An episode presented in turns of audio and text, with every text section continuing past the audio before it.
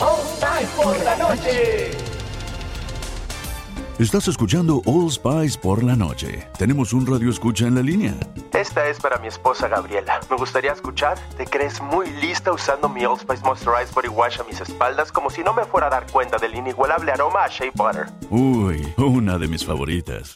Gracias por escuchar All Spice por la noche. Y recuerde, Red Cashkin Chill.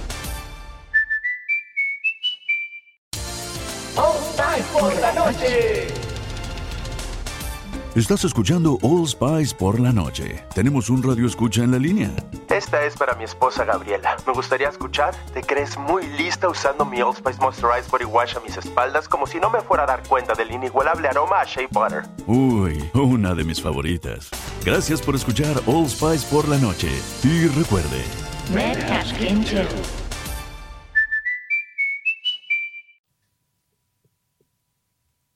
Nación, Podcast, presenta el podcast, de Sabor Esfera con Mónica de la Fuente y Rocío Cano.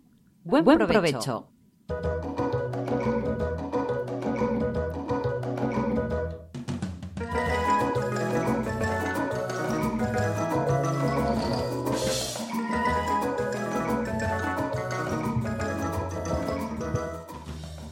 Hay que, hay que regrabar la cabecera de la intro, ¿verdad, chicas?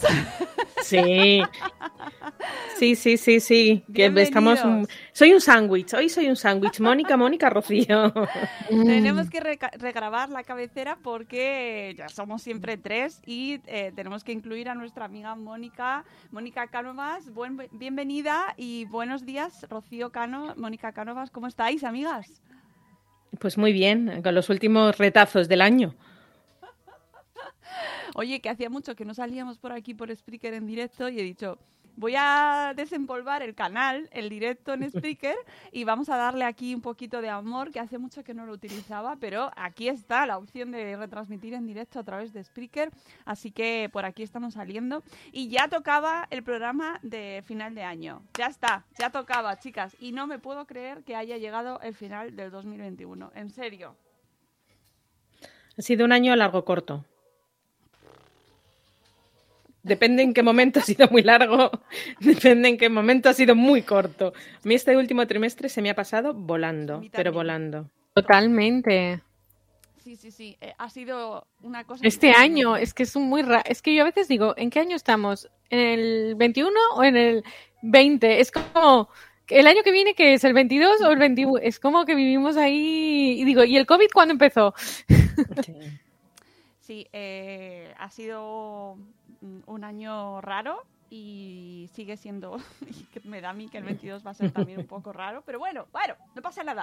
Estamos aquí para hacer el último programa del año, ya sabéis, en estos programas mensuales que traemos con un poquito de todo, noticias gastronómicas, la receta tradicional que nos trae Mónica Cánovas, Mónica Moni Stars Cook y eh, un poco tele. Hoy sí que vamos a tener un poquito de tele, que yo traigo cositas que me han divertido y algún lanzamiento editorial también y todo ello comentado por mis compañeras Rocío y Mónica. Así que si queréis vamos, si os apetece, vamos con la primera sección. Voy a buscar la, eh, la musiquita. Aquí está. Eh.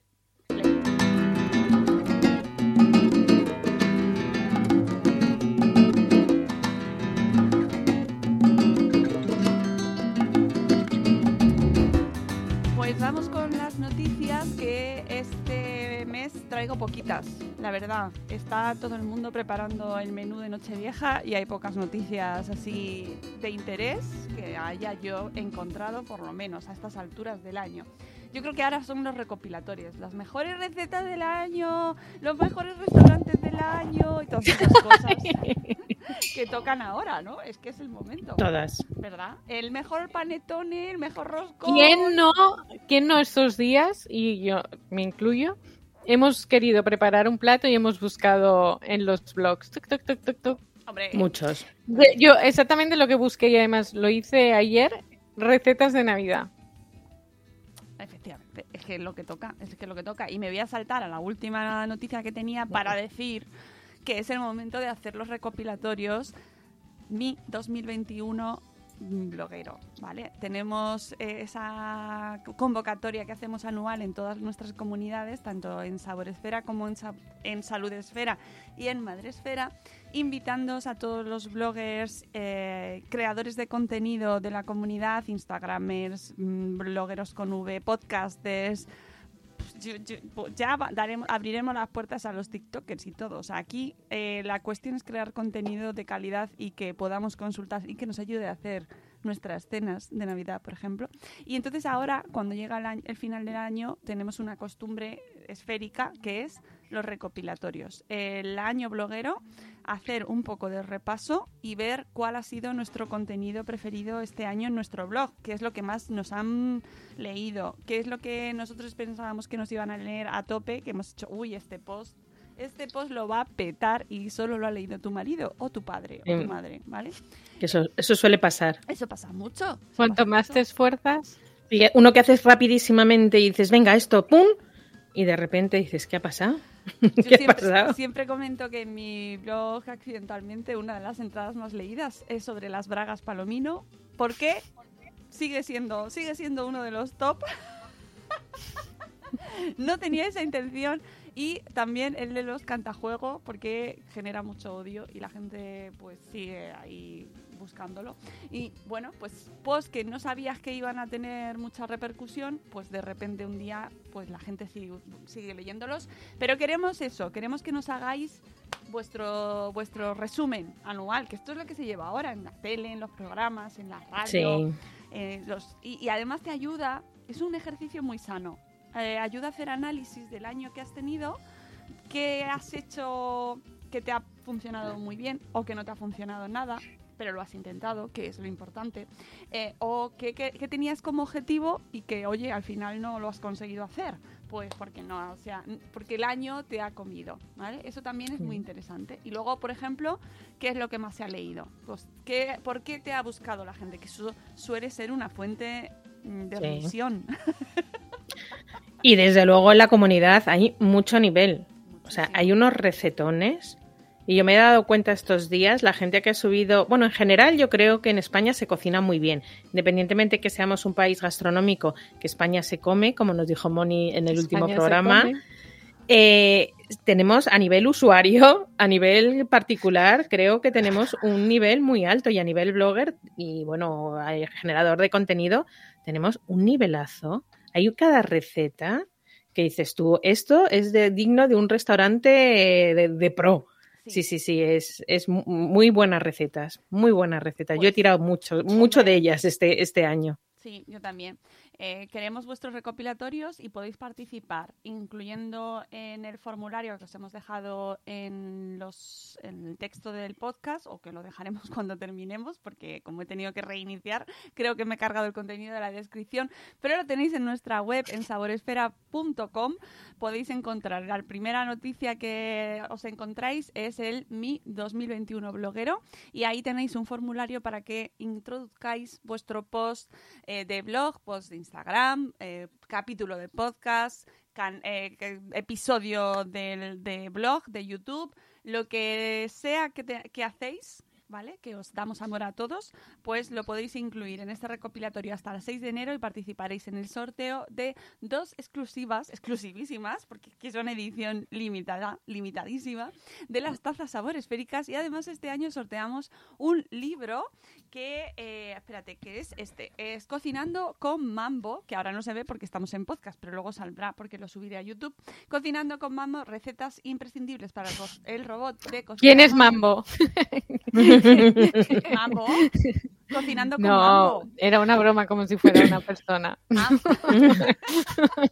¿Quién es Mambo? Cocinando con Bueno, Mambo. ¿Quién es Mambo? yo a mi mam- es yo que tengo una Mambo, a mi Mambo lo llamo Manolo. Entonces, en mi Ah, Claro, esto, es- esto es lo de poner, que se ha puesto de moda No. poner nombres a los electrodomésticos. Total, yo yo, a mí- tengo, Sí, sí, seguro que tú tienes. ¿A quién tienes tú? yo tengo a Adolfito. Adolfito, ¿Y qué te hace Adolfito? Adolfito es la, la que... La- el roboti. Sí, el robot. Exacto. Yo también tengo un robot aspirador y se llama Peter Parquet. Muy buena, muy buena esa. Sí, ese es, es eh, eh, cosa de mi santo. Pero es Peter, en general es Peter. Pues Peter el mío es Parker. Roboti, no tiene nombre propio, pero la Mambo sí se llama Manolo porque la caja que tenía el- tenía como los así en- escrito el nombre a mano y parecía que ponía Manolo y ya desde que llegó a casa pues es el Manolo. Así que- Manolo. Y nos pasa que cuando está así, yo le digo, oye, Adolfito, por ahí, Ya, ya, claro, ¿qué ha pasado? sí, sí. Le llamamos. No te has esforzado. Le regaño como al perro, porque cuando él tiene predilección por meterse con el tendedero, digo, tío Peter, que no te metas ahí. Pues Y digo, eh, es el perro. Si llamáis a vuestros electrodomésticos por nombre propi- propio, nos lo ponéis en el recopilatorio también. Si ha llegado algún electrodoméstico a vuestra vida, como en el caso de Rocío Cano y su freidora de aire. Eh, contadnos en estos post recopilatorios que son tan bonitos y tan apañados, que además te sirven como excusa para crear contenido Emoni, ¿eh? Para refrescar el blog y esas cosas, eh, abrirlo y decir, uy, si tengo un blog. Bueno, pues eh, os sirve de excusa fantástica para darle vidilla y además participáis en una iniciativa comunitaria que siempre le da vidita también. Y yo animo a la gente que participe en el hashtag mi 2021 bloguero sea de la comunidad que sea, en este caso de Saboresfera, que entre en el resto de blogs participantes que los vamos a ir subiendo ahora mismo porque ya están entrando en el formulario y que comente y es- mm, comparta los posts de sus compañeros porque eso eh, es lo que alimenta y da vida. Y eh, eh, Mónica se está peinando ahora, pero claro, no se da cuenta de que la cámara Entre va al cortina y revés. cortina. La cámara, amigos, va, va al revés. Que, entonces- que, que lo estoy haciendo. Claro. Eh, aquí luego lo veréis en YouTube, yo os animo a verlo en YouTube. Entre Mónica los pelos y yo, que mi nueva cámara parece que vengo del Sí, Caribe. estás Y os juro que tengo la cara lavada. No tengo más Estás iluminación que la ventana. No, Es no, pues no, morena no. Pero es que es color cheto. Y un día dije yo, uy, qué mal me he maquillado. Y, y- pero es que hoy os Donald que Trump. llevo la cara lavada y soy mo- modelo cheto. Donald Así Trump. que nada, sí, sí, sí, soy. No, no, no, no, no, no. Pues, Me quedo con cheto mejor, o dorito. pues nada, que es verdad Ay. que nuestra amiga Rocío Cano eh, está tomando el sol estos días, porque aquí tenemos un sol en diciembre aquí en Madrid, fantástico. Nada más. Oye, que me han dicho que iba a haber una nevada en Madrid Sí, o me lo El han dicen. dicho. 24, Eso- el o es que 24 de era- enero. Eso dicen que viene otra Filomena, pero no vamos a adelantar acontecimientos, ya lo contaremos en el próximo. Bueno, iremos preparando un podcast de sopas calentitas por lo que pueda pasar. Sí, eh, no, hay que hacer un podcast especial de, o tocará en enero, de comida con conservas, porque Exacto. tenemos que hacer de acopio, pues de, de latitas, de tal, para cuando llegue el Filomena, pues tener nuestra despensa preparadita y cocinar con lo que tenemos ahí en la despensa, Sí. Moni. Que ese luego ese episodio, si tenemos así el cambio climático tan apañado, nos puede venir muy bien. Sí. Eso es, puede ser Nunca se recurrente. sabe. Oye, Nunca se Hay sabe. que sacar cosas positivas de todo, amigas. Bueno, No, no, no, claro. estábamos con el sorteo, que si participáis en el recopilatorio Mi 2020 2021 bloguero, en la comunidad de Sabor Esfera, eh, te- entréis en el sorteo de dos tazas sabor esféricas y de este libro de Patricia Cotan y Jorge Mejías, que ellos son eh, Cocinando con Mambo o Recetas con Mambo en Instagram más bien, y el título es Cocinando con Mambo, recetas imprescindibles para el robot de cocina Mambo, publicado por Oberón, ¿vale? Eh, y hasta el 6 de enero, incluido. Así que ya me he ido a la última noticia, pero bueno, Bueno, era, es que es muy interesante. sí. Y además es que es urgente porque tenéis que poneros a escribir ya. Así que, Mónica, ya te puedes poner a escribir. Y Rocío, tú también. Ahora. Yo tengo el bloque en mantenimiento porque Vaya. necesito cambiar unas Vaya, cosas y, y os prometo que es un horror porque el otro día tenía que hacer una receta y la fui a buscar y yo siempre la tenía bien posicionada, entonces la buscaba en Google directamente y me salía. Y vos la busco y digo, ¡Ah! ¿dónde? Y Mantenimiento. Pero mantenimiento me lo acabo no de tienes, cargar. no tienes excusa porque puedes participar con tu cuenta de Instagram si quieres. ¿vale? Os, estamos os damos la opción. El caso es que se genere contenido y que participéis en esta iniciativa. Oye, ¿y sabéis una cosa que yo pienso? Eh, yo tengo el, el móvil lleno de, de fotos de comida, o sea que mm, es así. Y entonces a veces me asusta cuando estoy buscando una foto y empiezo a tirar para atrás y pienso, que todas estas cosas me las he comido yo. Ya. Y, y cuando miro la cuenta de Instagram y digo, no tengo fin. O sea, madre, pero como, Mm. o sea, no somos conscientes de la, los kilos de comida que Claro. nos llegamos a comer. Es pero bueno, pero, pero Moni, desayunamos, comemos y cenamos todos los días, ¿eh? que, o, o Ya, casi pero todos. es que a lo mejor hay, hay, a lo mejor hay cosas que tampoco deberían ser tan Bueno, habituales. bueno, No, pero, pero también es- te las comes tú sola, tienes familia.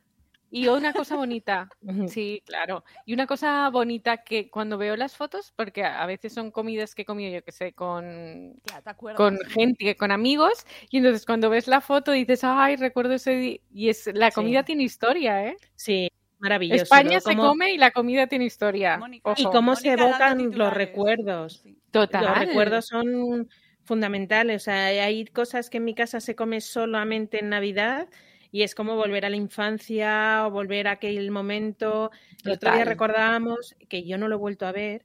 eh, mi abuelo tenía una fábrica de embutidos y hacían los eh, chorizos de manera artesanal y los ahumaban realmente con, con hogueras, con, que eran como unos toneles así de, de, ah, de metal bajitos y ahí se hacía el humo para ahumar los, los chorizos.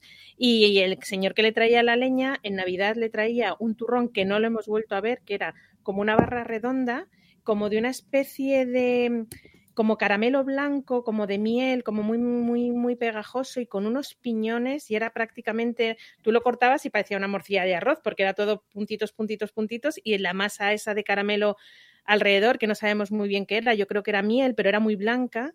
Y bueno, mi, mi abuelo falleció, este señor mm, yo creo que ha debido fallecer y nunca más en la vida hemos vuelto a encontrar ese, ese turrón de piñones. Decíamos, Dios mío, y yo recordaba el, el- el sabor y a mí no, no, es- no me gustaba especialmente, pero lo comías, era como, como no vas a comer el, el- turrón del de la leña. Y, y eh, el día de Navidad, recordándolo con, con mi madre y con mi hermana y con mi padre, nos acordábamos perfectamente del sabor. ¿Cómo puedes recordar un sabor? Es, es alucinante lo de los sabores. Sí, sí. Pues sí, es lo que queda de y, y es una de- por eso marca tanto, ¿no? Las experiencias gastronómicas y lo que vives en torno a ellas, ya sea eh, un restaurante de ocho estrellas Michelin, si es que existe, Mm. o un cocido con tu familia de la cocido de Total. lo más sencillito. Precisamente de estrellas Michelin vamos a hablar porque este mes de diciembre yo creo que ha sido el acontecimiento de gastronomía eh, así mundial, ¿no? Internacional. Mm. El- se, han en- se ha realizado la, la gala. eh, a ver que se me ha ido por aquí. eh, la, la guía Michelin España y Portugal 2022 se han dado las nuevas estrellas y reconocimientos. Se celebró pues hace unas el- la semana del 14 me parece de diciembre, una cosa así. Y eh, bueno, pues así las principales novedades eh, son que se valora especialmente el producto local, la tradición, la sostenibilidad, que es algo que tratamos, amigas, y vosotros lo sabéis perfectamente, eh, todo el año. O sea, mm, todos los programas hablamos de este tema y es que, eh, Mm. según nos dicen, estoy leyendo el artículo de Gastronomía y CIA, pues es la palabra del año y además eh, han incluido una novedad que es la estrella verde para premiar precisamente los establecimientos y los, eh, los negocios que valoran y que eh, apuestan por la sostenibilidad. En este artículo podéis encontrar todos las- los restaurantes que han sido premiados con una estrella, con, tanto con la estrella verde como con estrella Michelin. Y bueno, pues eh, no sé cómo si lo habéis visto vosotras, si lo Sí. seguís, si hacéis lista de restaurantes Michelin para ir a, a comer en ellos, os da igual. No, mm, yo creo, a ver, mm, las posibilidades vienen como vienen, pero yo creo que es como siempre súper interesante tenerlo en cuenta porque, claro, no es, no es tanto ir a comer, sino yo como en algún momento que he podido disfrutar de algún restaurante con, con estrellas Michelin, es como un festín para el paladar visual y para el paladar es como una historia de comida desde el principio hasta el fin. Es una historia, una, Es una historia, que se come. Y entonces, eh, claro, Es un espectáculo. es exacto, no es eh, voy, o sea, es otro tipo, es Mm. de disfrute. Mm. Yo siempre lo comparo eh, ir al cine o ir al teatro. Tú puedes ver una gran producción de Hollywood, un tipo Star Wars con un, un- un sonido envolvente que te mueres, que eso podría ser la típica cocina, en este caso española, que te vas a- al típico restaurante de toda la vida y que te pones morado y tal. O el teatro más, in- más eh, intimista, más en contacto el actor con el público, Claro, más son- recogido. Y es eso, es un espectáculo. Desde que abres la puerta, yo, yo disfruto eso, toda la experiencia, no solamente la comida, que por supuesto ya es, es como la guinda, pero es todo, todo, todo, la música, el olor, el trato, El eh, trato. todo, todo, to- la vajilla, que se está dando muchísima importancia ahora el tema de las vajillas, cómo cada vajilla va acorde con el plato y tiene su historia la vajilla también. Claro. Es- es y como los menús cambian por las estaciones, porque tú vas a un restaurante y más siempre tienen la misma carta durante todo el año, pero ellos como que elaboran un menú para cada estación del año en el que incluyen productos de temporada, con lo cual eh, yo recuerdo en un restaurante unos que vas a decir, pues muchas estrellas Michelin no puede tener, pero te lo prometo que era como, o sea, imagínate que a lo mejor había 12 platos en esa carta y yo tengo en mente unos guisantes, Sí, guisantes, sí, sí. unos sí, guisantes que venían así, nada, era un platito de guisantes que estaban cocinados con una hoja de panceta, pero Mm. una hoja que era como que la veías transparente. Y, y eso, porque eran de temporada, eran eh, de temporada de, y además de alguna zona de Cataluña que no recuerdo exactamente y no voy a meter la pata. Y entonces era eso, guisantes y panceta. Y ese plato era de un restaurante Estrellas Michelin y había un montón de platos muchísimo más elaborados, pero eso, esos guisantes, Mm. o sea, no os lo podéis imaginar, eso era sublime. Era sublime y, y Sí. no era, no era yo que sé eh, que te estás comiendo y no sabes lo que es. No, no, no. Es eran guisantes. pues seguramente los guisantes no serían solo guisantes, tendrían un montón de sí. elaboraciones previas que tú no lo percibes porque tú ves en el plato el guisante El guisante y la panceta, no veías nada y ya más. está, pero seguramente eso luego te cuentan la historia y dices, Dios mío, si es que esto llevan horas para preparar Total. estos guisantes. No, 30 no, es una experiencia, yo lo recomiendo. Eh, nos hemos dado cuenta, yo creo, en estos últimos años y sobre todo durante el confinamiento que tenemos muchísimas cosas, que creo que las cosas materiales son cosas materiales y que ahí están y, y- y- y- yo creo que no lo disfrutas tanto como las experiencias. Entonces yo siempre recomiendo que a la gente que le guste comer, que le guste la gastronomía, todavía está a tiempo de pedirse a los reyes un vale para ir a un restaurante cada uno a sus posibilidades. Si no puede ser una estrella Michelin, pues un sol, un sol Repsol o un restaurante donde vayas a vivir una experiencia. Evidentemente, si puedes, si te lo puedes permitir, pues ir a ver a, a David Muñoz a Diverso.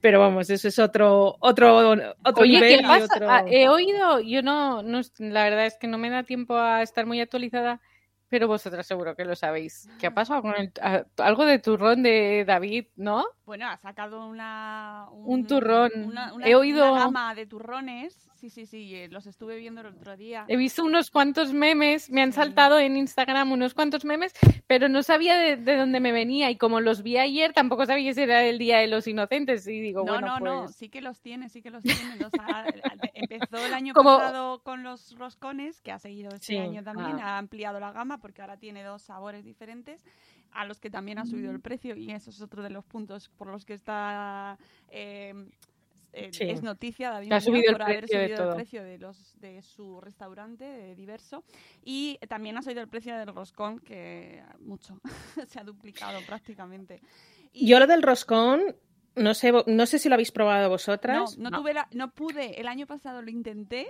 lo busqué, pero no fui Yo capaz de también. comprarlo. Y estaba súper agotado y, y no. Pero mm, yo este año que sí que había, que lo podía reservar perfectamente, no lo voy a hacer. No, porque creo que el roscón es roscón.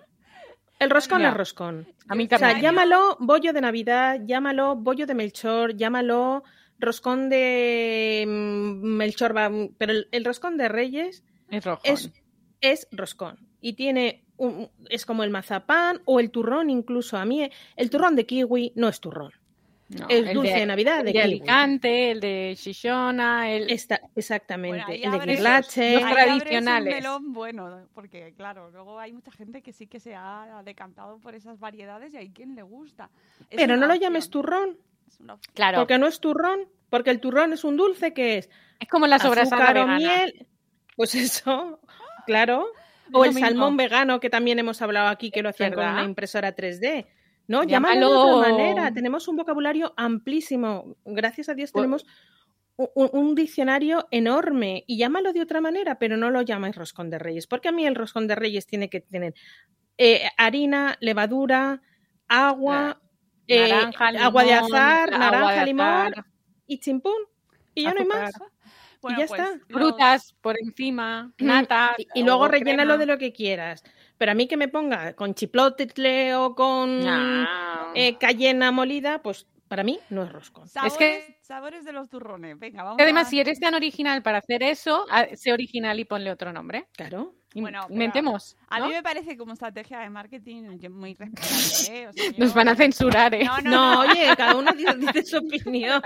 No, no, no, no. Esto es un debate abierto a todas Pero- las opiniones, por supuesto, y, y además es una, estamos aquí para, bueno, Y, y yo con el roscón ahora, de verdad que os estaba escuchando y me estaba entrando en recuerdos cuando iba con mi familia a recoger el roscón a esa típica panadería de pueblo que hay las típicas magdalenas esas que son así como gigas.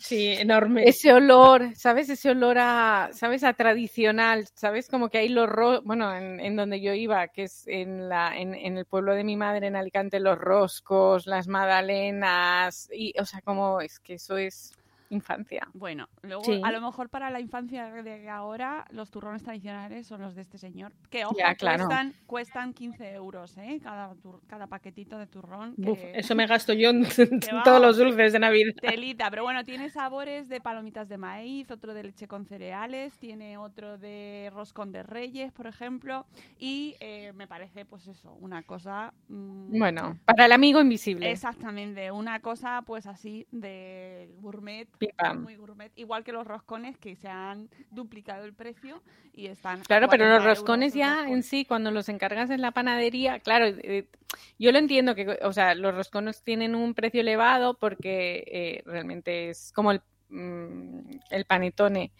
eh, como que eh, tiene un proceso de maduración muy largo y como que es, un- o sea, entiendo como que obviamente no puede valer 3 euros. No. Entonces tiene que tener un precio, pero ya es un precio elevado. Quien quiera gastárselo, ahí están, lo tenéis disponible, ahí tienen que reservarlo. por Y que nos cuenten, por favor, Exactamente, que- porque nosotros este año, desde luego, el año pasado yo no lo pude, quería y no pude, y este año no quiero. No, No, Porque si yo me niego mandar- porque me, me di cuenta, mira, había una pastelería en Madrid que era Mamá Framboise, que se puso muy de moda sí, también sí, los, sí. los roscones de Mamá Framboise. Es verdad que los macarrons, los macarons estaban espectaculares y eran macarons de verdad y tenía unas tartitas que eran espectaculares. Yo me acuerdo una de zanahoria o la Red Velvet, pero era de zanahoria y era Red Velvet. Y mi madre decidió innovar un año y compró allí el roscón.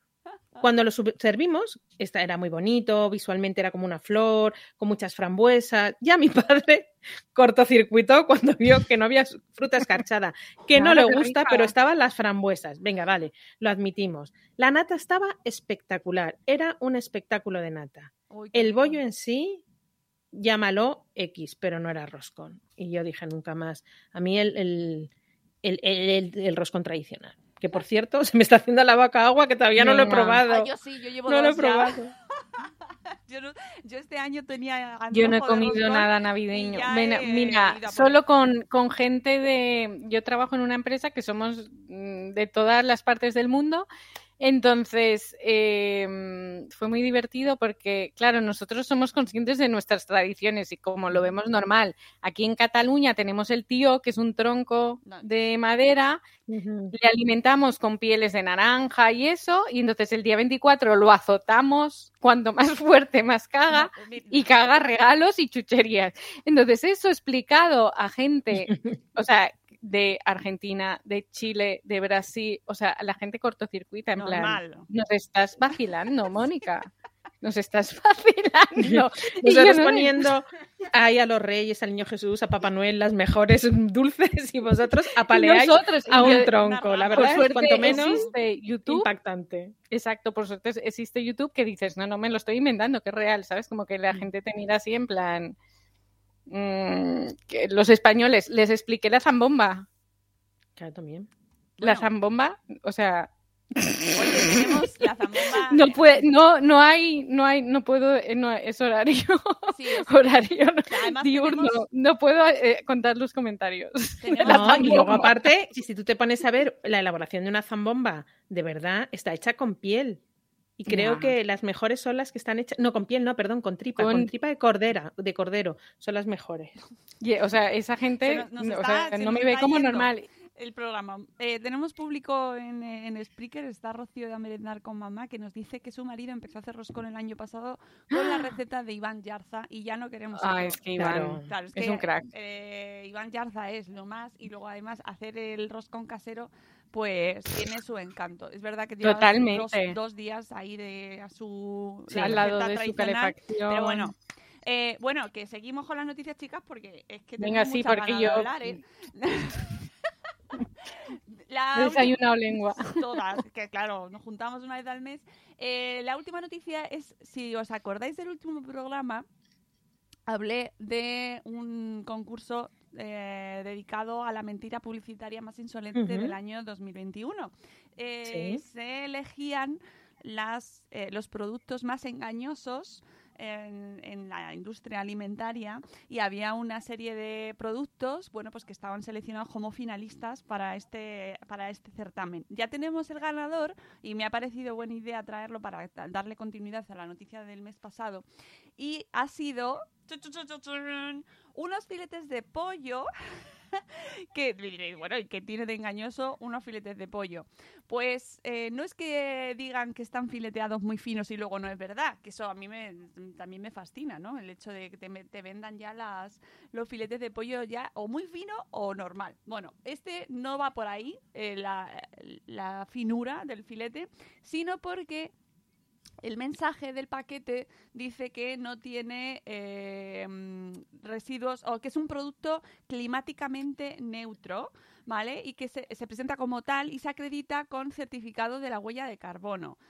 Cuando en realidad Foodwatch, que es la, fundación o la asociación que mm, eh, organiza estos premios, dice que no se corresponde con la realidad. La marca pretende mostrar que su carne de pollo es más respetuosa con el medio ambiente que la que comer- comercializan sus competidores, pero ello financia, se financia a través de un proyecto de, eh, o sea, y para ello lo financia a través de un proyecto llamado Tambo Pata, la protección de los bosques de Perú a fin de alcanzar la neutralidad climática. Foodwatch denunció en su momento que el proyecto Tambo Pata no protege nada, ya que la deforestación no ha disminuido, pero su participación en él facilita que pueda utilizar sellos que muestran la reducción de la huella del CO2. O sea, que es como una especie de proyecto fantasma que les sirve a esta gente para ponerlo en su paquete de filetes de pollo y tener una ventaja, supuestamente una ventaja competitiva frente al resto de los filetes de pollo. Así que estos han sido, lo, esto es un producto que se están vendiendo en Alemania, así que en España no lo tenemos, pero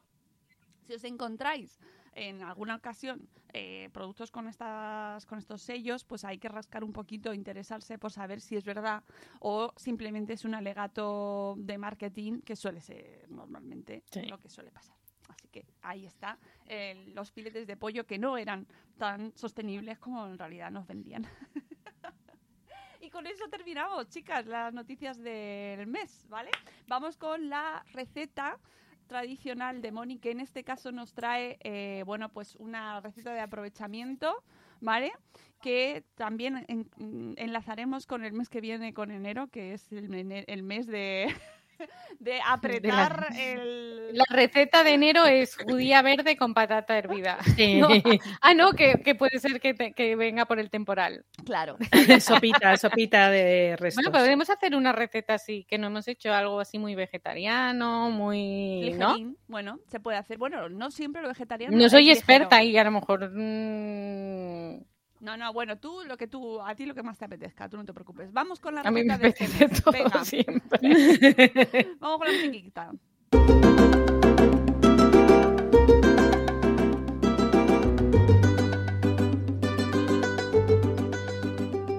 Bueno, pues este mes de diciembre eh, la amiga Moni nos trae una receta de aprovechamiento ideal para los momentos que tocan, que corren, porque trae un ingrediente que antes estaba ahí muy disputado. ¿Es turrón? ¿No es turrón? No lo llames turrón. sea turrón o no sea turrón. Ahora, si te has gastado 15 euros en el turrón, no, creo que Te no. se comes hasta la caja. Las miguitas así, Yo no lo haría. O sea, así recogiéndolas de la mesa. ¿no? Habrá quien diga, oye, me va a salir un flan fantástico. Vale. Ok, me parece bien, pero Sí. a tu, a tu elección. Cuéntanos. A ver, vamos a hacer un flan que es uno de los postres más tradicionales y con más, más antigüedad que encontramos en, en- en el recetario español, que su base siempre es azúcar, leche y huevos. A partir de esos tres ingredientes son infinitas las combinaciones que hay. Se puede hacer flan de miel, flan de frutos café. secos, de limón, de café, de chocolate, mm, De todo. de un montón de cosas. Entonces, en- estamos ahora en fechas navideñas y eh, esta receta la podemos utilizar para cuando han pasado las fiestas y nos están quedando esas tabletas de turrón que no sé si os pasa a vosotras, que cuando acaba la Navidad, o sea, todo lo que es Navidad ya empieza como a molestar. ¿Sabes? Como que se tiene que ir, ir liquidando. Se tiene, tiene que irse, Pero- como dice, dice Alicia Iglesias, se va. Se va. Sí. O sea, como en plan ese turrón ahí o esas frutas confitadas o, o nos las comemos o no, Esa hay que comérsela, que no va hay de un lado tirarlo. para otro. Exacto. que la- Te saca tu madre cada vez que vas a verla y dices, mamá, estamos en marzo, Ya tira está. ya eso, por favor. Ya está Exacto, pegado, no se exacto. puede quitar el turrón, está pegado. Exacto, pero también es una receta que es muy resultona, muy fácil de hacer, o sea, apta para todos los niveles de cocinitas y eh, se puede también presentar para un postre en, en una fiesta, en, ahora en Claro. Nochevieja o el Día de Reyes, pues como que tienes el turrón ahí, tienes los huevos, el azúcar, son cosas que tienes en casa. Y entonces es muy fácil de preparar.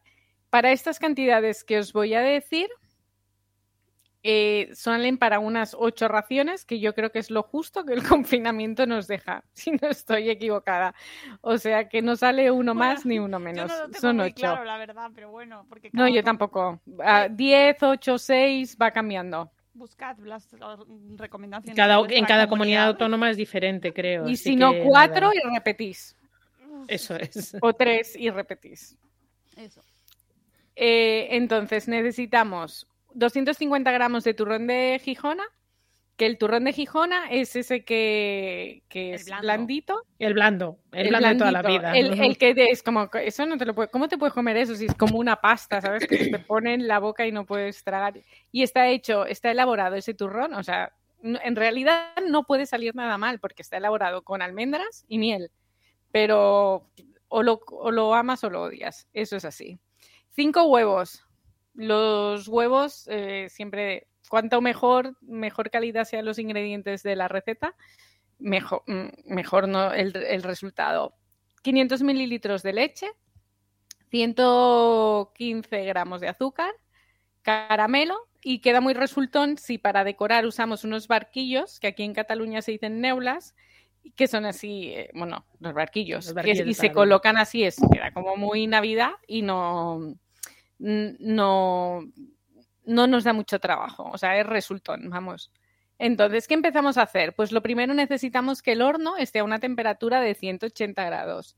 Entonces, cuando vayamos a empezar la receta, lo precalentamos el horno y bañamos el molde, que pueden ser, pueden ser moldes individuales, moldes un poquito más grandes en forma de flan y que se pueda ir cortando. O también hay el típico molde así alargadito, que también así como si fuera un pudding, y se puede cortar. O sea, porque a veces desmoldar yo sé que es como un poco estresado, se te rompe. Pero si lo haces así en tipo pudding, luego lo cortas así a lo largo y queda perfectamente. Reservamos unos 10 gramos de turrón para luego dejarlo espolvoreadito por encima. Introducimos en el procesador de alimentos o en la batidora. Es que esta Manolo. receta es muy fácil. En la Exacto. Mambo, en la Thermomix, en la batidora, en la vale. O sea, es que es, es- los robots son, es que nos ayudan, nos lo hacen ellos. Introducimos la leche, el azúcar, el turrón desmenuzado para que se- ayudar a la batidora que haga bien su trabajo. Y entonces batimos. Y entonces incorporamos los huevos. Una cosita, eh, los huevos. Eh, es importante ver no añadirlos directamente eh, en la mezcla. ¿Por qué? Porque no sé si a vosotras os ha pasado alguna vez que cuando lo abrís lo tiráis y puede que estar alguno en, en mal estado. O las cáscaras, que así O las lo pones en un vaso transparente ves si es- se te ha caído alguna cáscara. Exacto. Porque la Entonces- cáscara que caiga mm, llega al comensal más puñetero de la mesa. Eso es, Al cuñado. eso es, estábamos totalmente. Eso está científicamente probado. No te va a tocar a ti. Le va a tocar al Exacto. cuñado que diga, ay, esto tiene cáscaras. Ay, sí, exacto. Entonces yo os recomiendo que se haga uno a uno, se rompa, se incorpore. Y entonces además se puede ir batiendo uno a uno porque así ayuda a la mezcla a que quede más homogénea en, en menor tiempo. Y entonces obtenemos hasta tener una masa más líquida. Entonces tenemos el molde con el azúcar ahí, con el caramelo que hemos rellenado. Lo incorporamos y lo metemos en el horno al baño María, que el baño María consiste en, tú pones una bandeja que tenga los bordes altos porque vas a tener que rellenarla con agua y el molde. Entonces, rellenas de agua hasta, mm, dejas dos deditos del molde, porque mm, del calor puede saltar y, y si salta al flan, pues nos lo puede arruinar. Y entonces, eh, a través de ese calor que se genera con el agua, se nos cuece el flan. Para que no quede demasiado doradito en su superficie, se puede tapar con papel. Uy, eh, me salía la marca, papel de De plata aluminio. de aluminio. Con papel de aluminio y así no, no se nos queda muy oscurita la parte de arriba. Igualmente, como se da la vuelta no se ve, pero bueno, es una recomendación. Entonces, pasado esos 60 minutos, con un palillito o con un cuchillo, se pincha en el centro y si sale limpio, es que ya está cocido ese flan. Entonces, lo abrimos la puerta del horno primero, que pierda el calor y se y cuando ya haya perdido el calor, se saca fuera y se deja que se a temperatura ambiente hasta hasta que lo vayamos a lo dejamos a temperatura ambiente. Cuando se haya templado, lo podemos meter en la nevera. Y entonces yo recomiendo desmoldado justo antes de, de degustarlo. Entonces, lo demol- ¿cómo lo desmoldamos? Pues con un cuchillito de plano en todos los bordecitos, con mucha paciencia y que no pasa nada. Que si se nos rompe un poquito, no pasa nada. O sea, nos pasa a todos. Entonces, eh, con un cuchillito vamos raspando entre el flan y la pared del molde y toda la superficie, tapamos con un plato, le damos la vuelta y flan, flan, flan de turrón. Y para decorar utilizamos los barquillos y espolvoreamos con turrón por encima y queda súper resultón y es súper fácil de hacer. Y lo podemos, por ejemplo, si ahora la queremos hacer para Nochevieja, pues lo podemos hacer el día 30 perfectamente. Yo tengo una pregunta. Venga. El baño María, el agua que evidentemente está en, en la bandeja de fuera, ¿tiene que llegar a la misma altura más o menos que el líquido que está dentro de la flanera? No, yo dejo. Yo dejo dos deditos, porque lo que comentaba es que el agua eh, puede llegar a hervir y hacer borbotones y puede saltar dentro del flan. Vale. Pero no al ras de la flanera, es decir, si, por ejemplo, si de la flanera, desde donde has dejado el líquido al, al final de la flanera hay dos dedos, por ejemplo, tú dejarías cuatro entonces por, en- por debajo el agua. No, No yo sé si deja- me explico. No hay una No, medida tampoco, o sea, con que haya agua suficiente para que haga vapor y se cocine con ese vapor y esa agua hirviendo, en realidad no hay una medida exacta. A lo mejor Vale. luego puedes Porque es tú que dejas más espacio. en la cocina. No, no, no, es que nunca he cocinado el baño María. Pues He de decir. queda muy bien, queda muy bien. Pero no necesitas Mira que yo dejo, imagina, mira, yo imagina que este es el molde y, esto es la bandeja. Pues yo Sí. siempre dejo, cubro. Uy, eh, ¿Veis que voy mal?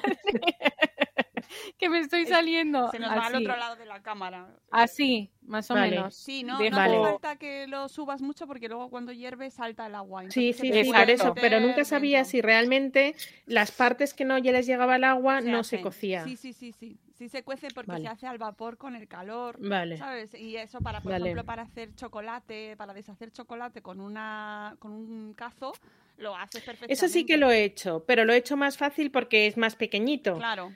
Es, pongo un cazo sobre otro y ese tiqui tiqui tiqui porque es muy rápido. Pero el hecho de cocer en el horno, nunca he cocido al baño María nada en el horno. Y luego también puedes cocer, yo los hago, el flan lo hago en la olla lenta. Eh, también al baño María, simplemente llenas la olla de agua, mm, la mitad o una parte importante, y luego se tapa con un trapo, que esto también se hace en las ollas de fuego normal, en la vitro. Cuando haces el baño María lo puedes hacer en una olla cualquiera y poner los, los recipientes o los individuales o el conjunto, uno grande de flan y tapas con un, un trapo para que absorba el agua, como se va a generar condensación, para que esa condensación la recoja el trapo, pues igual en la olla lenta se tapa la tapa, se envuelve en un trapo y así haces el baño María de la manera tradicional si no lo quieres hacer en horno, lo puedes hacer en, en, en olla normal y corriente cocinando en la cocina, ¿vale? Al fuego. Fuego lento. Y eso es importante que no se te rebase el agua o se te va a meter. Si lo pones, No, no, muy a- claro. si lo pones hasta arriba, se te va... A mí alguna vez Exacto. me ha pasado. Lo digo por experiencia. Que Es- se y además al- algunas recetas como que, que ya no cuaja, ya claro, las claro. arruina. Sí, sí, sí. A mí me ha pasado haciendo baño María con salsas o con chocolates o con, que se me ha saltado al agua y se me ha metido. Para hacer una, un bizcocho japonés, por ejemplo, que lleva una, una de las preparaciones es el baño María. Y, y, eh, se me ha colado alguna vez el agua del baño María en la preparación. Y ya, chimpún. Y bueno, pues a- lo apañas, ¿eh? Lo apañas. No vas a tirar la mezcla por nada del mundo. Ya os lo digo yo, que se apaña. Pero hay que tener cuidado con el agua, sí.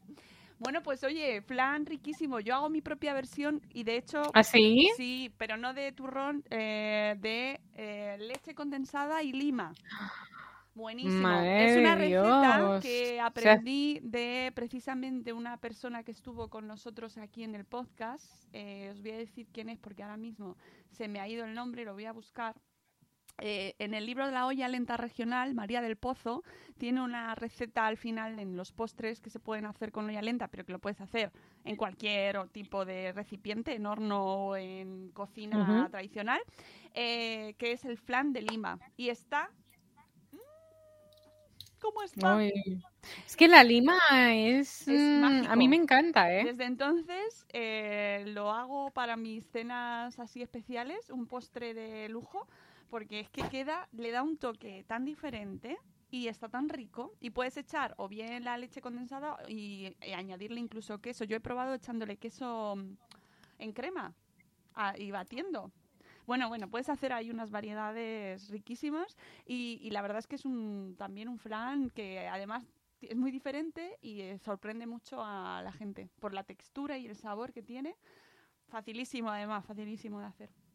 Bueno, Pues nada, habrá que probarlo. uy, yo lo recomiendo un montón. Y este de turrón es que está genial porque aprovechas los turrones que tienes en casa y Claro. de repente un día haces raca, Y se acabó la bandeja. todos para todos acá.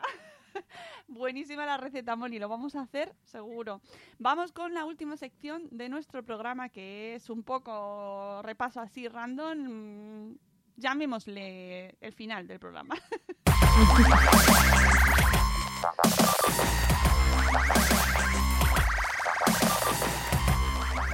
Y aquí teníamos sección de tele. eh, y bueno, hoy vamos a traer un poquito de tele. Porque yo tengo que deciros, amigas, que evidentemente no estoy viendo Masterchef Junior. No, no, no, y no, me niego rotundamente. eh, y no va. no hay. aunque, aunque podemos hablar de, mm, de, mm, el final de Masterchef eh, Celebrity y lo que ha pasado después. Pero bueno, no sería muy gastronómico en cualquier caso. No. Eh, dice Rocío que se le apunta a las recetas. Os dejo, escucho el final otro día. Feliz fin de año. Feliz fin de año, Rocío, igualmente. Y que disfrutéis mucho en las fiestas y comáis muy bien. Bueno, eh, Rocío de a merendar con mamá, que yo me quedo. Sí, sí, sí, Rocío de merendar con mamá, que le va muy bien el nombre para escuchar Sí. en realidad. bueno, eh, no, yo no, no sé si vosotras estáis viendo Masterchef Junior. No. No, pero escuché una crítica del señor Monegal en Onda Cero, en el programa de Julio Otero, que bueno, pues eh, le escuché por casualidad y decía que, que lo que había sido la cuota de pantalla más baja del concurso en la historia de la- del concurso, y mira que lleva años, y que había perdido la espontaneidad de los niños, que se veía que estaba muy guionizado. Y que, bueno, pues había niños que había eh, respuestas de niños o reacciones de niños que no eran propias de niños. Eh, ayer, el lunes, no sé cuál, el lunes cuando fue, sí que es verdad que encendimos la tele para ver eh, Netflix y saltó Masterchef y justo en ese momento estaban hablando, estaban, me parece, en el- la escuela de tenis de Juan Carlos Ferrero y todos dijeron, ¡ah, qué maravilla, guau! Y yo le decía a mi santo, ¿de verdad que estos niños saben quién es Juan Carlos Ferrero? No estamos hablando de Rafa Nadal, fue número uno en su día, fue ganador de Roland Garros, pero estamos hablando de hace mucho tiempo. Y no es el tenis como el fútbol que puedes decir Maradona y te puede sonar. No estamos hablando. Entonces, esa, esa, esa manera. Y yo ya había escuchado eso que estaba muy guionizado y digo, es que le doy totalmente la razón al señor Monegal. Es que no lo puedes hacer así. Yo, entiendo que sea un programa de espectáculos y volvemos a hablar de lo de siempre, que es un espectáculo.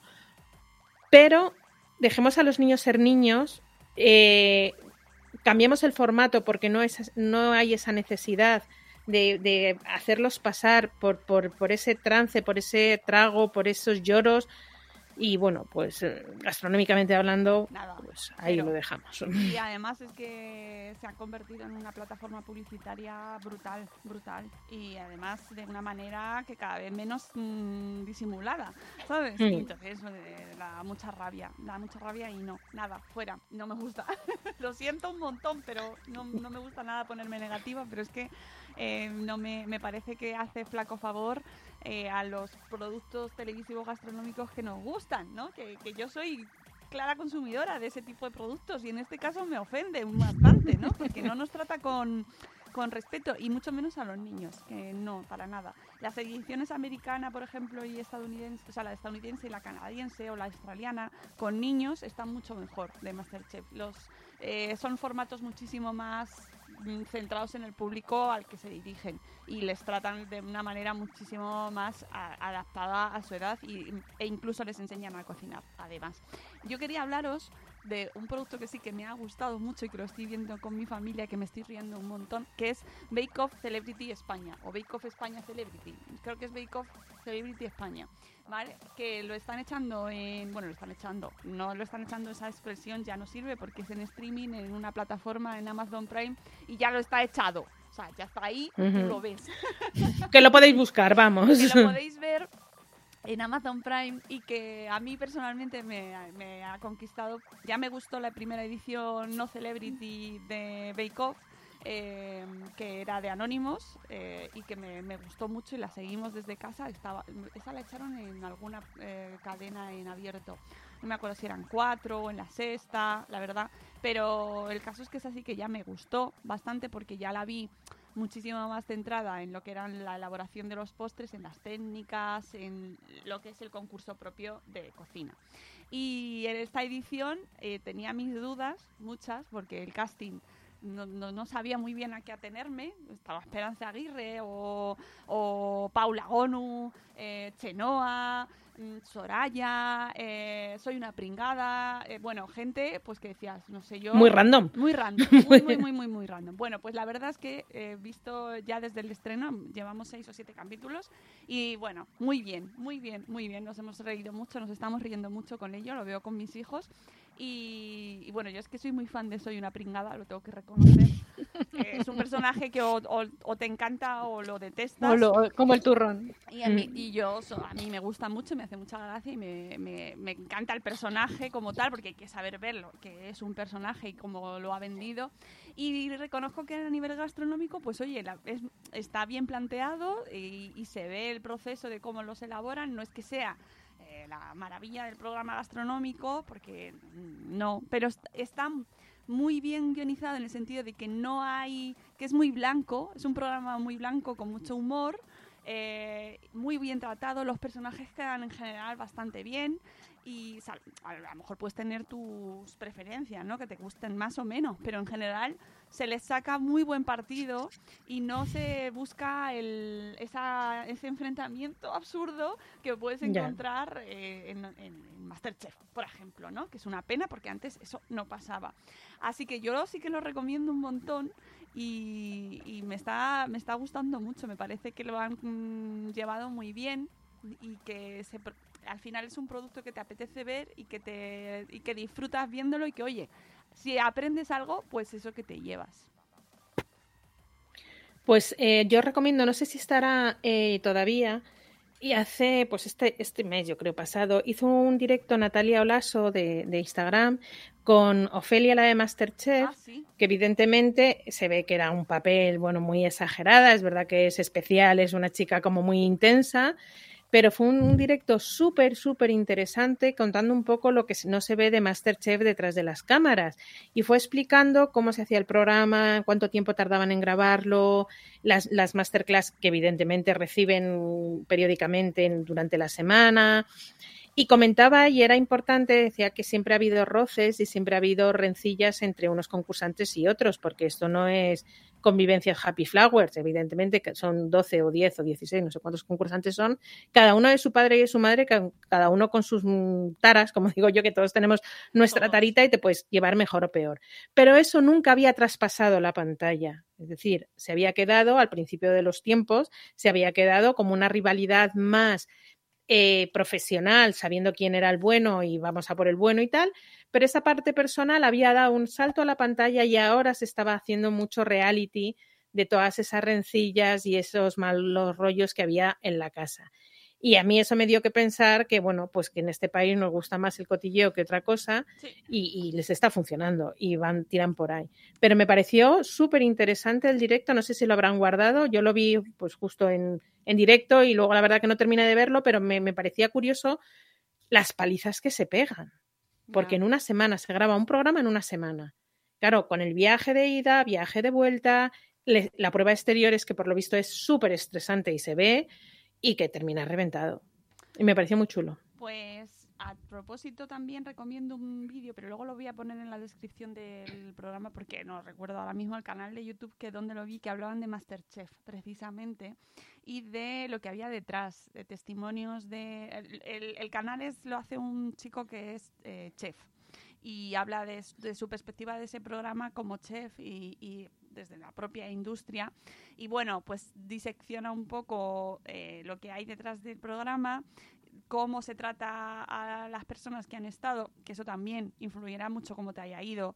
Hay gente que ha salido eh, mm, fatal porque no se ha sentido bien tratada y hay gente que sale muy contenta y, y opina y habla del programa maravillas. Entonces, pues bueno, sabiendo cómo que esto funciona siempre según te ha ido, pues está muy interesante. Luego lo voy a incluir en, la descripción del programa para que la gente si está interesada, porque a raíz de lo que pasó precisamente el fallecimiento, el suicidio en este caso, de... mm, que ahora no me sale, Verónica de Forqué. Verónica Forqué, pues sí. se ha hablado un poquito, bastante, sobre la, bueno, el papel del programa o cómo se le había tratado desde el programa, cómo se había un poco instrumentalizado su salud mental o su estado de salud. Los comentarios, ¿verdad? Que yo vi como que, ¿sabes? Como que Mm, todo el mundo ver. se apenaba y cuando le habían linchado Claro, en es un- comentarios, en redes sociales. Pero eso, eso lo hacemos mucho. Claro, es un tema delicado. muy como fácil, ¿eh? para- Como para, para atribuir una causa únicamente a un programa o lo que haya supuesto, porque es verdad que eso yo ahí estoy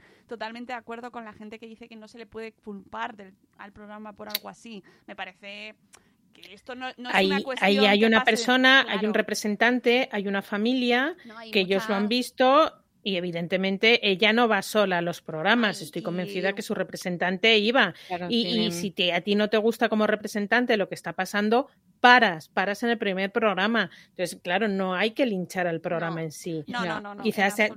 Tenemos que ser más críticos nosotros, Sí, Claro. que somos muy fáciles de poner verde al primero de- que pasa por la calle por detrás de una pantalla, pero eso es un tema muy manido que lo hemos Claro. hecho y Pero tal es cual que- terminamos de decirlo y de, y de censurar lo que ha pasado con Verano Caforqué, te das la vuelta y pones verde a otro y eso es así. Pero es porque- que además a veces es como, mm, claro, es un tema complicado, pero a veces es, eh, no como el dicho eso, que hablen de mí, aunque hablen mal, por darte popularidad. Y no, lo- no lo estoy anclando a este caso, ¿eh? O sea, lo estoy diciendo Ya, como ya, en que hay gente que, es- que, que se puede ver expuesta y a lo mejor las personas que lo representan ven ahí un filón para, para poder... mm, Yo siempre pensé que era un papel que estaba haciendo yo complicado. también, yo Porque- también, la verdad. porque es una excelente actriz, bueno, era una excelente actriz. Totalmente. Era una persona que a mí me chocó muchísimo porque pensé que era una persona muy dulce. que con una muy personalidad, tal. o sea, es como que tiene una esencia,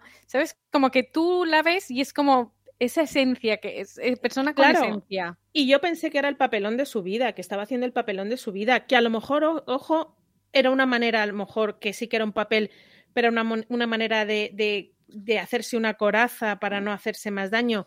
O sea, no sabemos nadie No lo lo que pasaba por, por esa po- pobre cabecita, pero es verdad que ya no tanto como el programa, sino como la gente que tiene la lengua muy fácil y es muy fácil eh, eh, fustigar y linchar a una persona, y eso lo hemos hablado Sí. siempre, los que nos hemos dedicado a redes sociales o al mundo digital. Eh, bueno, yo llevo en este mundo con el blog eh, 11 años y 11 años han pasado, o sea que, y, tantos años como pasen, tantos años pasarán. Eh, no tenemos medidas y la gente no es consciente de lo que está haciendo. Tenemos un blog famosísimo, un foro famosísimo que se dedican a poner verde a diestro y siniestro, que aparece en redes sociales, en, en, eh, en, bueno, en foro, en, televisión en general, en personas públicas o populares, y eso parece que les da derecho a linchar a esas personas bajo un seudónimo. Eh, se consiguió cerrar una vez, lo han vuelto a abrir, y si tú entras en ese foro, eh, se te ponen los pelos de punta diciendo cómo puede ser tan hija de tu madre. O sea, si, y ya hablo en femenino porque casi todas son mujeres.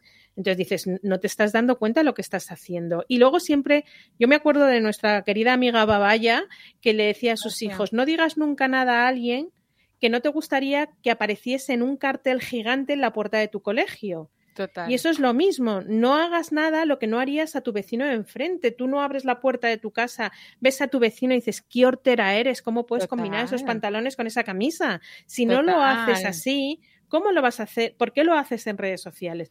Pero eso es un discurso y eso es un, un- un- eso sí que es una pandemia que, que- que aquí hay una falta de valores brutal Total. y creo que es un, un tema de educación, de respeto y, y sobre todo de, de- de legislar bien ese tema. Hmm. Y, pero no y una cosa os digo, o sea, yo eh, a veces me, o sea, yo mm, lo comparo en, en, en comportamientos que yo veo en gente muchísimo más joven que nosotras, que digo, esto está cambiando, pero luego me encuentro en situaciones que pienso, creemos que está cambiando, No. tenemos, o sea, eh, creemos, estamos haciendo un papel de que está cambiando, pero la esencia es que no está cambiando y que, que vamos a peor, ¿eh? O sea, eso es mi- y, y, y, es, y lo hablo por experiencias que yo he tenido. O sea, como que, que y sobre todo en temas de, mm, de físico, mujer, ropa. Vamos, Eh, vamos a verle las mm. campanadas. Precisamente la mujer de David Muñoz, Cristina Pedroche. O sea, ya que estamos no- no hablando de avanzado. Que vamos a ver el día 31 a las 12 y 5 minutos cómo están las redes sociales. Ya. Y seguramente la pongan verde, no, lo siguiente. Y, y critiquen y la, y la juzguen y, y- hablen de año. ella. Pero se nos ha olvidado. Cambia la cara de Cristina Pedroche, cámbiala por la cara de Verónica Forqué. Ya. No, no, sí. Es lo Lo que mismo. pasa es que, hay, claro, es que depende, o sea, pero es que además eh, somos humanos y tú un día eh, o un año, por ejemplo, Cristina, eh, un año tú puedes leer esos mensajes y tú te sientes fuerte y Claro. por el momento en el que vives y te pasa y te resbala y según tú estés, y no, lo vivimos todos, no podemos ser felices todos los días, aunque creamos que sí, las personas tenemos ahí como un, un- Mm. Una Semana Santa por, por dentro y entonces Claro. eso lo lees en un día bajo y, te- y Y- te hunde. y ya te está. Y ojo, una cosa que he dicho la mujer de David Muñoz, pero porque estamos en Sabor Esfera, pero que Cristina Ah, claro. Pedroche en sí, Sí. yo creo que ya tiene más peso específico casi que su marido, ojo, que no es que sea la mujer de David Muñoz, que es que me suena muy hemos raro. hablado del lo- turrón porque estábamos hablando Es el marido en Sabor de Esfera. Cristina Pedroche, en realidad. Es, Bueno, es La es señora, Cristina la Pedroche, señora de los turrones. Sí, sí. Señora Sí, sí. consorte. Claro, Sí, sí, turronera. Yo creo que queda claro y que al final toca hacer revisión cada uno de Total. sus propias responsabilidades. Por un lado, ese programa debería un poco también revisar cómo trata a los participantes de- y Hombre, es que eso tiene que haberles que tocado. es un, que es un poco tóxico ¿Eh? también y, y al final se buscan enfrentamientos artificiales y no sé hasta qué punto se está alimentando una bestia que por otro lado luego la audiencia la, lo acoge con, con todo el entusiasmo y ahí todos tenemos nuestra parte de culpa. Por eso es que ahí hay y- una parte de doble moral Claro, que es a mí la que me, la que me cortocircuita. No, no, sí, Por una sí. parte estamos fustigando lo que ha pasado, pero por otra parte somos los que alimentamos ese fustigamiento. Por eso que, que- que nos miremos todos y que yo no soy partidaria de culpar a eh, un programa de lo que le haya pasado a una persona, porque aquí Claro. contribuyen muchos factores y una, una enfermedad eh, mental no es una cuestión de un día para otro, por mucho que el acoso te pueda llevar a mm, Mm. situaciones horribles, una enfermedad mental como la que padecía eh, Verónica Forqué eh, llevaba años y mm, tiene muchísimos otros factores diferentes y añadidos a todo esto que pudiera pasar en ese momento, que además tampoco lo vamos a saber y no es asunto nuestro. En realidad lo que nos tenemos que quedar es con las conclusiones que nos afectan a nosotros como audiencia o qué consumimos y cómo nos, eh, comportamos como audiencia, ¿no? Si no te gusta, bueno, pues directamente no, No lo ves, veas. no lo Y además comentas tam- y también- no lo compartes. Tenemos que entender como que las personas que se muestran tanto en programas como en redes sociales, pues seguramente subirán un comentario en un momento bueno o en un momento feliz Bueno, o cuando se verán bien, pero eso no significa que el día tiene 24 horas y que esa persona Claro. eh, pueda estar pasando un montón de cosas y no tenemos Efectivamente. por qué, eh, por qué dar explicaciones de nuestra vida a nadie. Eso es lo que decía Ofelia, que decía, el programa se graba en una semana y se recoge en tres horas.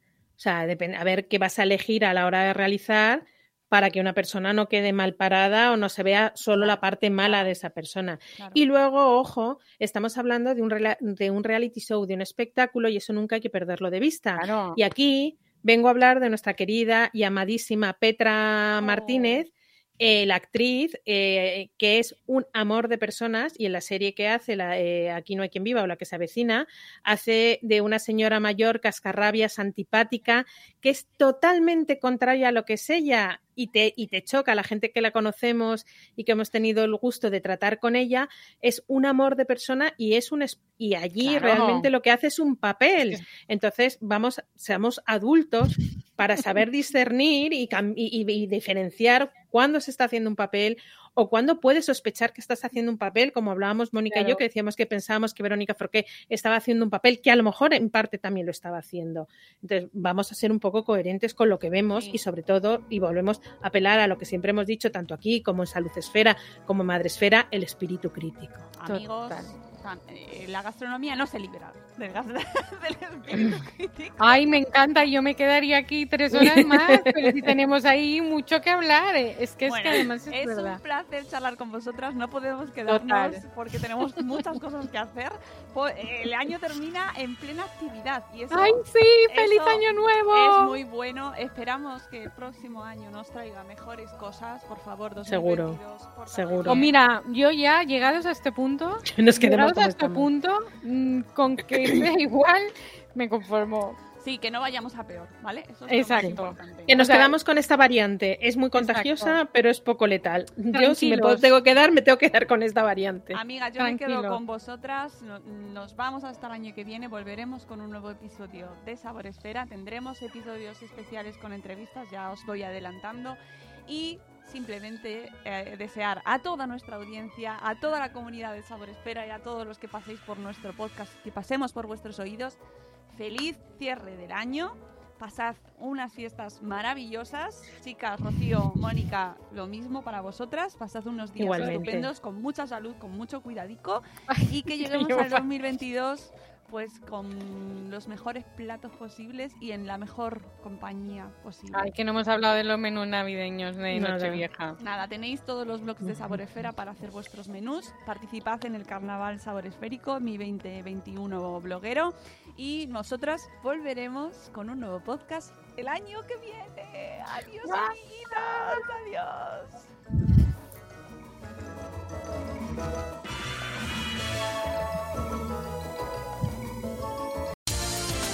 Spice por la noche. Estás escuchando All Spice por la noche. Tenemos un radio escucha en la línea.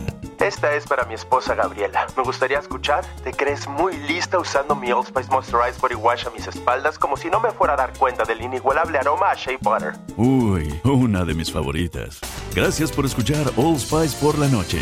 Y recuerde, Red Cashkin 2. You coming to bed, hon? Yep, honey, I'll be, I'll be right there. Just gotta turn out the light. Ow! Ow! Ow! Ah! Gah! Some things never change. Like your kids always leaving tiny toys on the floor for you to step on. And Geico saving folks lots of money on their car insurance. Sweetie, I think I left the downstairs light on. P- please don't make me go. 15 minutes could save you 15% or more.